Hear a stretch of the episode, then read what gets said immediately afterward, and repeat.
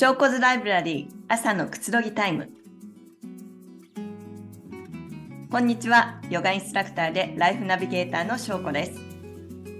このプログラムは毎週月曜日朝7時30分からヨギーエアのライブクラスでお届けしています。心のビタミンのようにインスピレーションにつながる言葉をご紹介するトーククラスです。朝のひととき朝食をとりながらあるいはコーヒーを飲みながらラジオ感覚でお楽しみください。ヨギーエのライブクラスで私翔子がウィークデーの早朝に3本ヨガのクラスを担当しています。毎週月曜日朝6時15分から目覚めのインフロープラスマインドフルネス瞑想。水曜日の朝7時30分からインヤンフローヨガ金曜日の朝7時30分からゆるっと朝ヨガリラックスですぜひクラスでもお待ちしています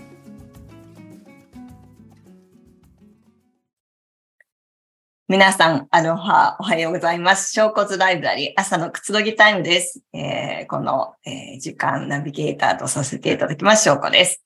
えー、ね、皆さん、今、日本はお盆の時期で、もう自然に普通に月曜日仕事をされてる方もいると思いますけれども、例えば、お休みの前とかね、ちょっと長く、こう、連休とか続くときって、仕事が溜まったり、休み明けの仕事が溜まらないように結構頑張っちゃったりすることってありますよね。はい。はい。あの、本当に私は、こう、アメリカに住んで、まあまたハワイのリズムっていうのはニューヨークと全然違うので、それはそれなりに自分の中で、あ、私って結構忙しく過ごしてたんだなっていうのを、もう日々気づかされる感じなんですけれども。やはりなんかこう、ハワイっていうのもね、あの、観光客がとても多いところなので、すごい皆さんこう、観光客の人とか話すと、休みとかしっかり取れますよね、結構ね。あの、日本ってやっぱり連休とか、会社が休みだから取れるとか、一緒に取るとか、そういう感じで、本当は取っていいのになかなか取れなかったりすると思うんですけれども、まあ、アメリカ人に限らず、ヨーロッパの人もね、すごく休む人は休みます。バケーション2、3、2週間なんて短いので3週間ぐらいとかね、いないとかね、よくありますね。はい。皆さん休みはちゃんと取れてるでしょうか？頑張りすぎてないでしょうか？ね。あの、この夏はめちゃくちゃ日本暑いので、頑張りたいけど頑張れないっていう人もたくさんいるかなと思います。ね、ビッグ、ビッグイエスですよね。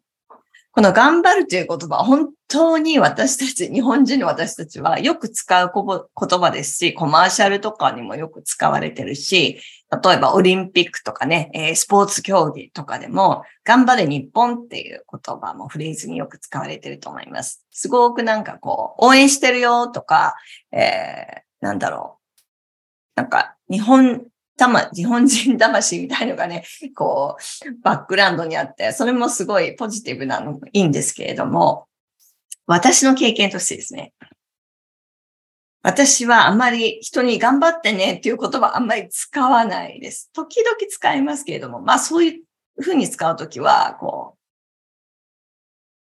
う、なんでしょうね。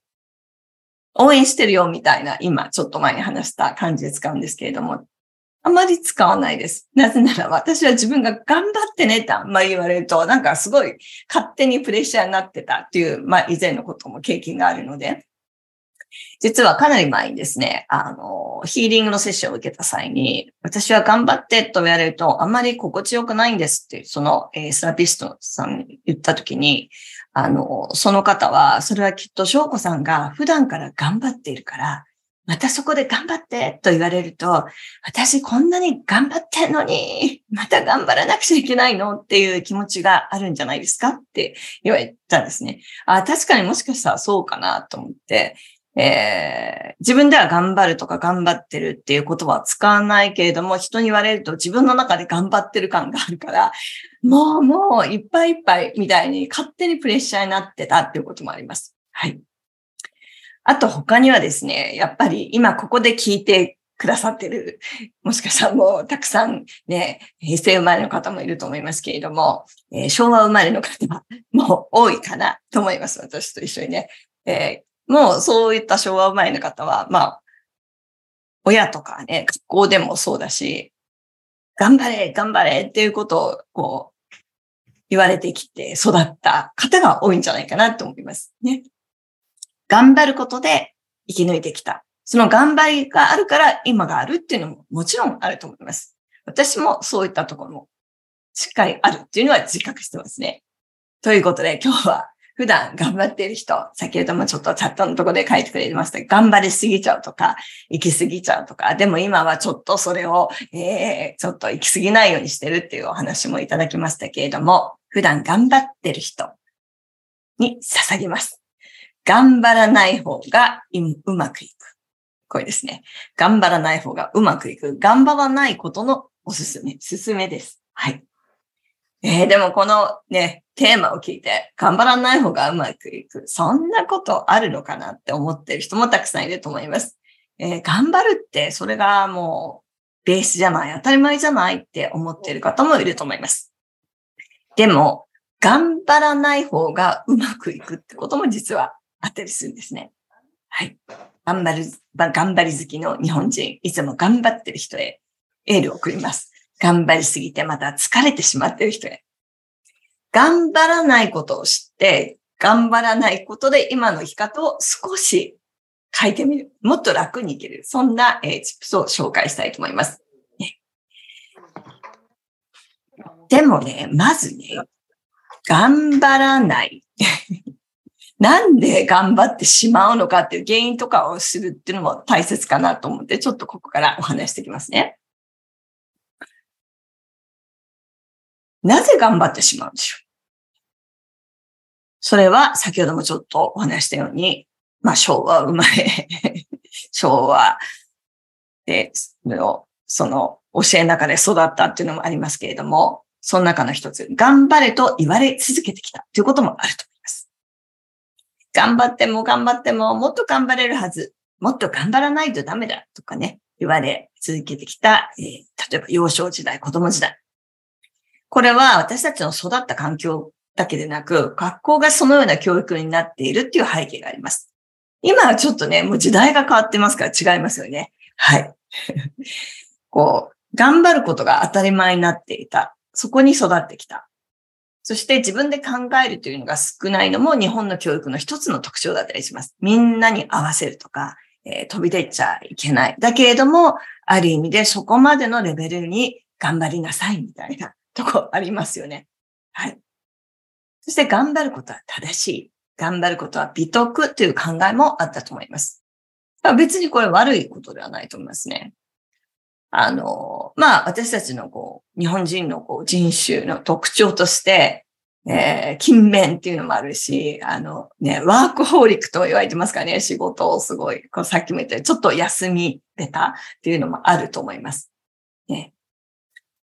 えー、好きや楽しいとかで別にして、良い成績のために何でもかんでも頑張ることを結構植え付けられてきたっていうことも一つです。なので、こういった、こう、まあ、私はよくこういう言葉を使うんですけれども、昔からずっとそれを重なってきた刷り込み、それを大人になってもずっと続けちゃってて、自分の心ではなく目の前にあることについついこう、こなすとか、ね、えーそのことに頑張ってしまうっていうことがあると思います。2番目。なんで頑張っちゃうのっていう2番目ですね。他人と比べるってこともあると思います。頑張らないとダメだ。頑張るのは当たり前だって思ってる人。そして、ついつい人と比べてしまう。またあの人は頑張ってる。周りは頑張ってるんだけれども、私はそこまでいけない。もっと頑張らないと。ね。これは本当に他人と比べている。頑張らないメリットにある、あの、自分軸で生きていないところにもなってきます。まあ、他人が頑張ってるから自分を頑張る、こう、原動力に他人の頑張ってるのを見ながら自分を頑張るってないんですけれども、なんかこう、自分はダメだ、ダメだ、ダメだっていうふうに自分を責めちゃったりとかね、罪悪感とか、き目を感じたりっていうのは、やはり精神的にも肉体的にも、あの、ちょっとヘルシーとは離れてるところだと思うんですね。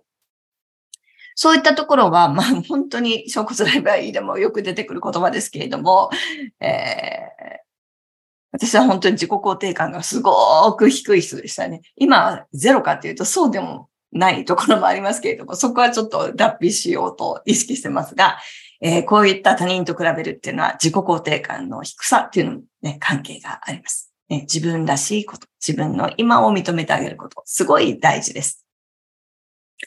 ね、何でもかんでも頑張ってしまう人、えー、自己肯定の前に、前にもお話しましたが、自己需要っていうのがありますね。えー、こう、復習としてリマインドですけれども、自己需要っていうのは、今そのままのあるがま。できたら自分、できなかった自分全部ふっくるめて、それでもう OK を自分の中で出してあげるってことです。はい。で、自分の100 100%ぐらいね、好きな人いるかもしれないですけれども、えー、嫌いなとこがあっても当たり前。ね、自分の、ここが嫌い。見た目も嫌いかもしれないけど、もしかしたら内側の自分のそういう考えが嫌いという人もいるかもしれないです。でもそれもありと認めてあげる。これがまあ自己需要。そこから自己肯定感が生まれてくる。そして今お話していた、えー、他人と比べるっていうのが自己肯定感がこう育まれてくると、そういったことがね、少なくなってきますね。はい。これちょっと、あ、私そういえば最近ずっと人と比べてたなっていうところがあったら、ちょっと自分をもうちょっと理解してあげてくださ。い。そして、えー、なんで頑張っちゃうの？そこの頑張っちゃった時の自分のデメリット、ここちょっと話していきますね。突然ね、やる気をなくすってことがあります。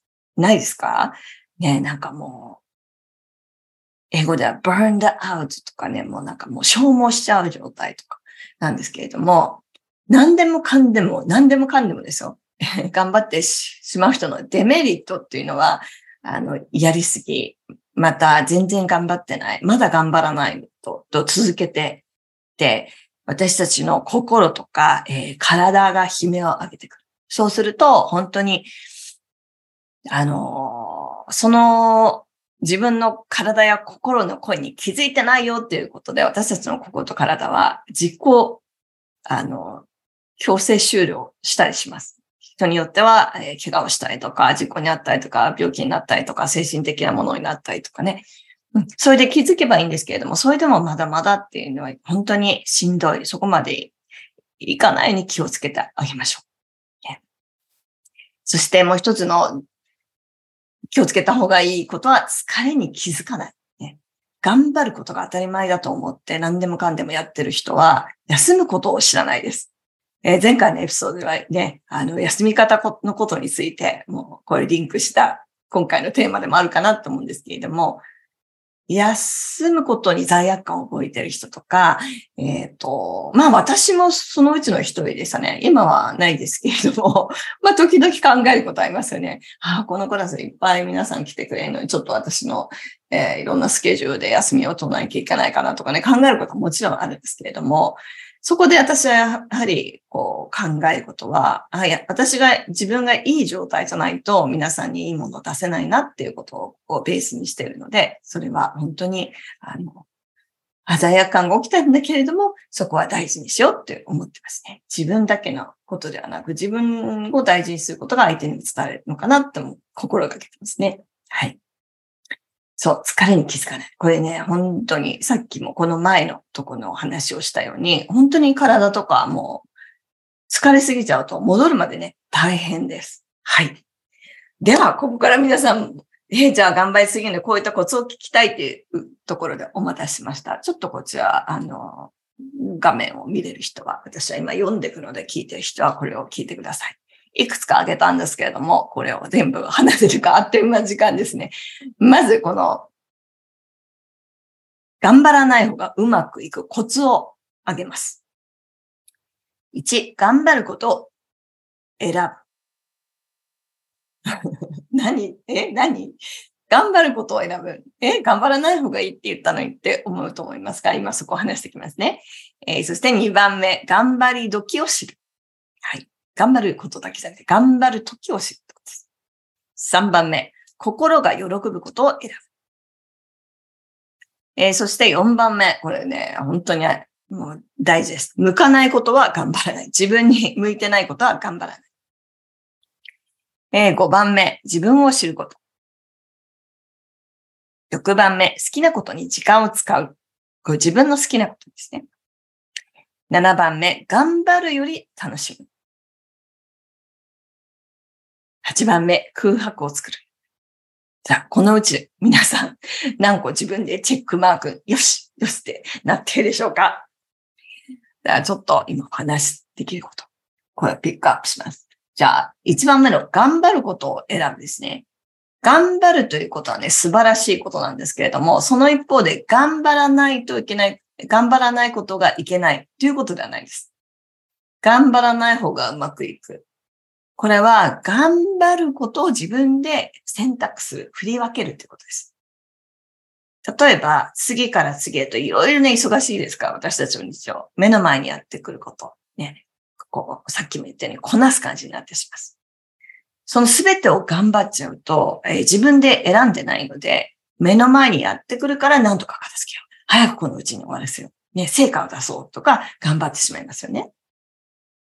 しかし、その全部を頑張っていつも期待する通りの結果が出ないということが一番大事なのかっていうことを考える。例えば優先順位ってことですよね。はいこういうふうに、こうちょっと仕分け、自分の中で頑張りを仕分けする。ね、仕分け。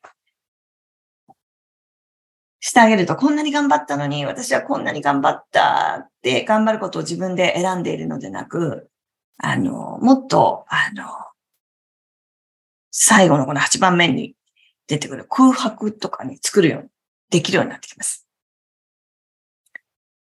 2番目、頑張る、頑張る時をする。頑張り時をする。頑張らない方がうまくいくとは言っても、生きていれば頑張ることが多いですね。そのことと時、頑張ることですよ。二つに分けてみてください。サブジェクト。頑張ること。もう一つは頑張る時。こう、セパレートしちゃいます。そうして考えていきます。そのことと、その頑張る時が本当に自分が心から望むものなのか。それを知ることが大切。つまり自分のために、自分のための頑張ることと、頑張る時を自分で選んでいく。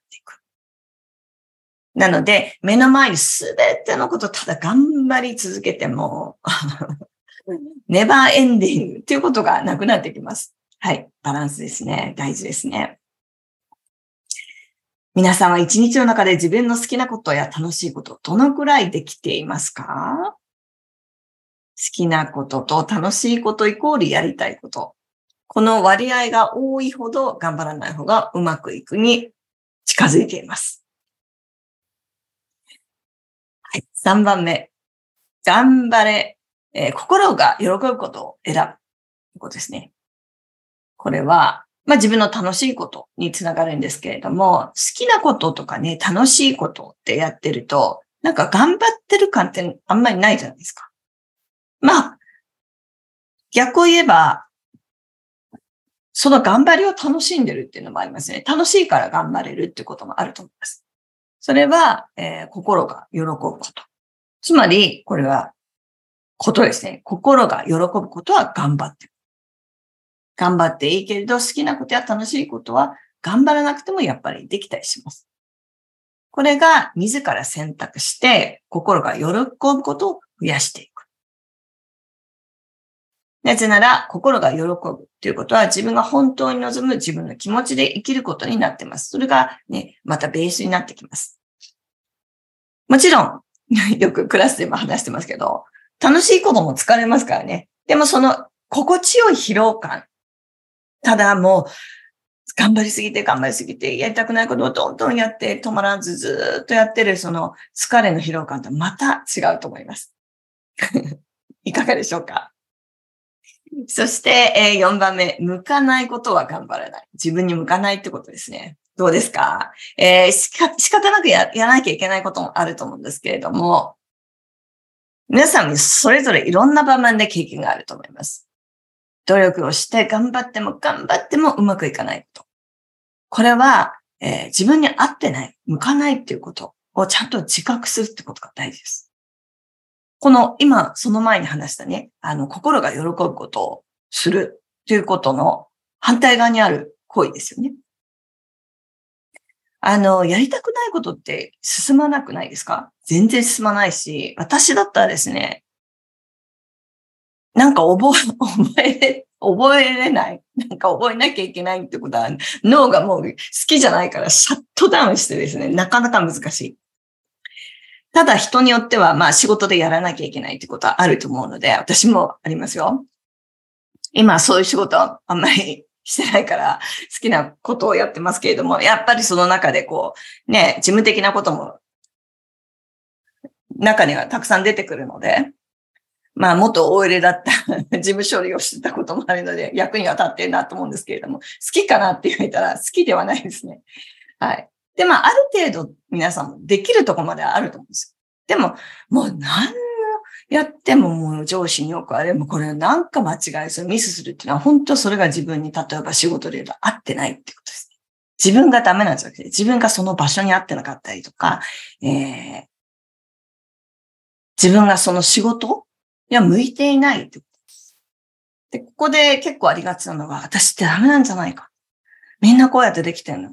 でも好きじゃないのにやっぱりね、なかなかね、上達って難しいと思います。あの、諦めろっていうことじゃなくて、何度何度やっても、あの、難しい場合は、ちょっと自分の、えー、可能だったら、ちょっと転職してみるとか、もう多分それぐらいやっていると、かなり精神的にも肉体的にも疲れてると思うので、できたら、もうちょっとすぐ転職をしないで、そこで頑張りをちょっと一回一時休止して休む。余白を作る。これは毎日、例えば会社に行ってる人だけではないですよ。ね、あの、家事とかもそうだと思います。あの、家事も、すごくあの、お給料払われていい仕事だなと思うんですけれども、ずっとやったらもう疲れてきちゃって、疲れてくるときってイライラして家族に当たったりとか、うちだったらあの、旦那さんに当たったりしますから、今日できないとか、これは無理とか、この部分やってとか、あの、家族に頼んでみるって大事だと思います。そう。そうですね。家事は終わりがないんですよ。エンドレスですから。今日はここまでやるとか、今日はここはちょっと手抜きにするっていうのもあったり、あのね、家族とかね、旦那さんとか子供に頼むっていうのもいいと思います。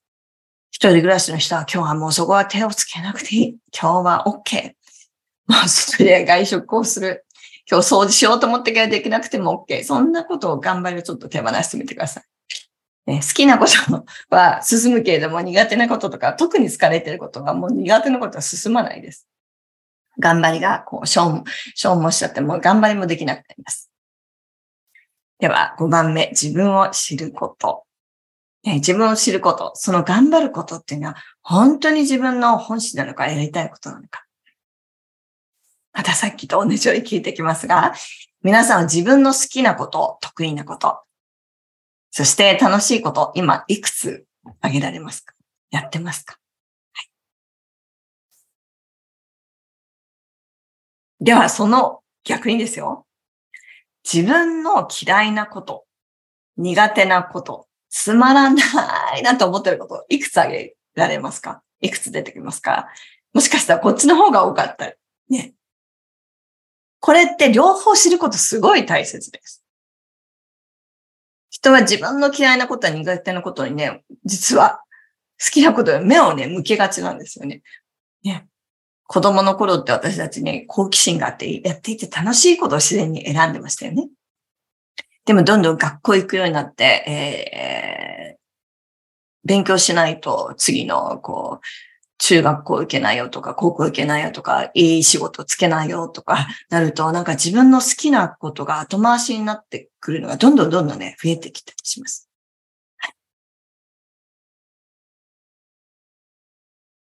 大人になっても自分の好きなことかやりたいことがわからない、見つからないという人も結構いますね。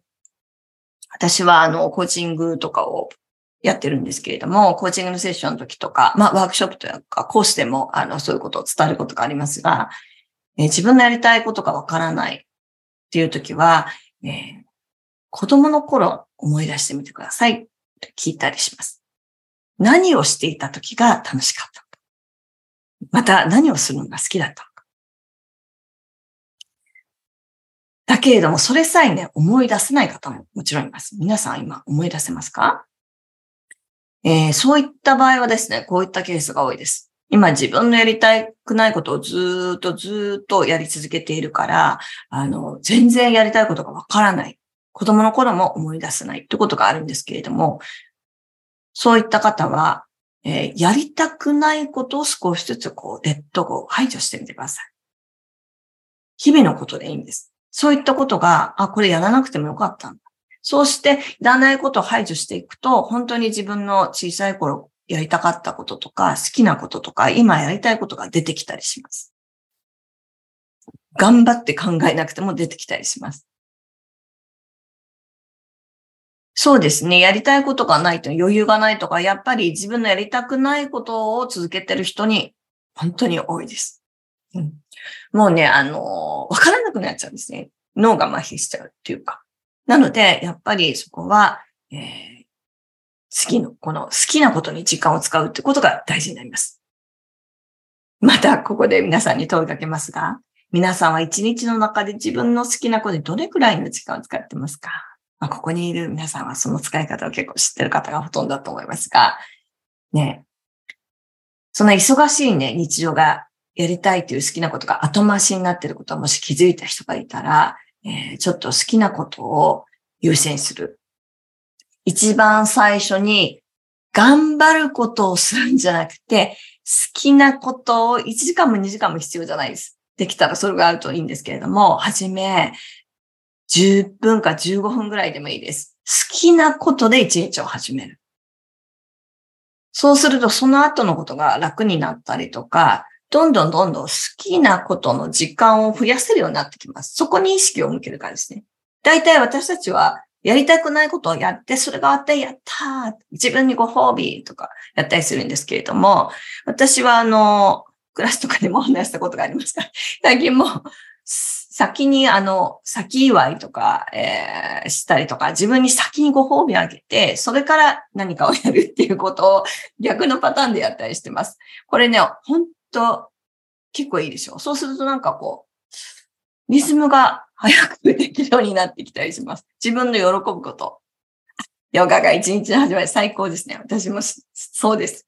自分のセルフケア、ヨガ、えー、もう、あの、好きなコーヒーを飲むとかね、瞑想するとかそうですね。それでは、大事なのは本当、すべて頑張らない、頑張りすぎないためには楽しむこと大事です。心が喜ぶことを、まず一日の初めにね、出していきましょう。はい。そして、最後、空白を作る。えー、一日の中で好きなことをすると時間とともに、前回のね、エピソードでも話しましたけど、ぼーっとする時間をちょっとでも作ってあげます。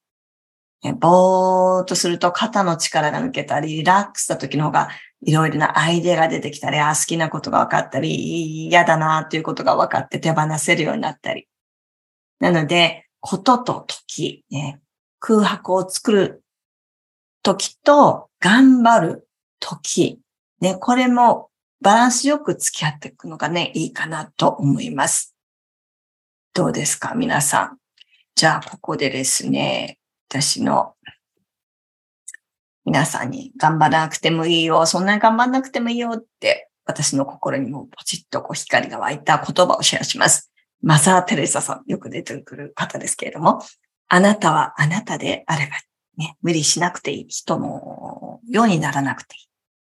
今のままでそんなことを言ってる、くれてるかなと思います。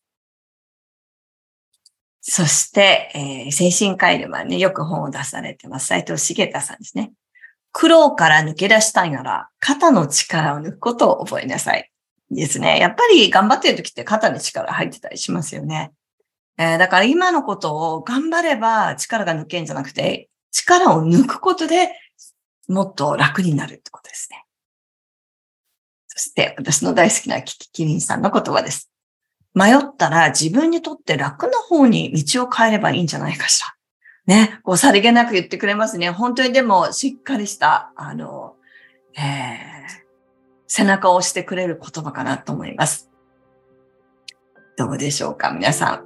今日は頑張らないで楽しむと人生うまくいく。ただ頑張ることも大切です。えー、必要だったりします。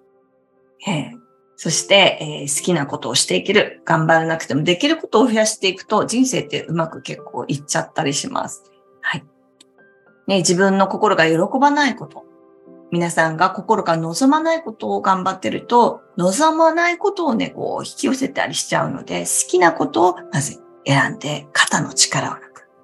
迷ったらキキンさんが言ってくれたように、自分にとって楽な方にちょっと方向転換する大事かなと思います。なぜなら誰のためでもなく自分のためだからです。楽しむ。常にこれを忘れないでいてほしいと思います。私も自分に言い聞かせてます。えー、そして常に自分の心に今日も聞いてみてください。これ楽しい？これは頑張れる？とか言ってね。えー、そして皆さんそれぞれの日常の中に好きなこと、楽しいことがもっともっと、ね、日々増えてきますように。えー、今日も最後まで小骨ライブラリーお付き合いいただいてありがとうございました。リクエストとかあればぜひ間を教えてください。感謝とともに終わります。今日も素敵な一日を。頑張りすぎずですよ。皆さん。マハロー翔子でした。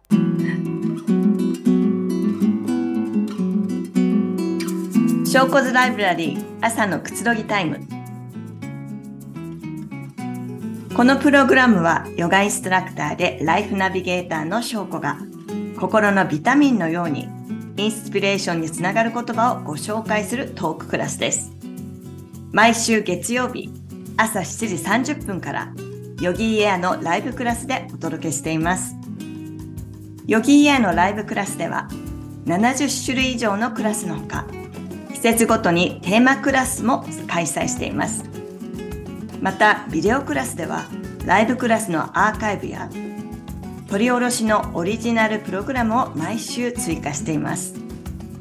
さらにライフスタイルを磨くための多彩なワークショップや専門性を追求したトレーニングコースもご用意しています幅広い選択肢の中からご自身に合ったコンテンツをお楽しみください。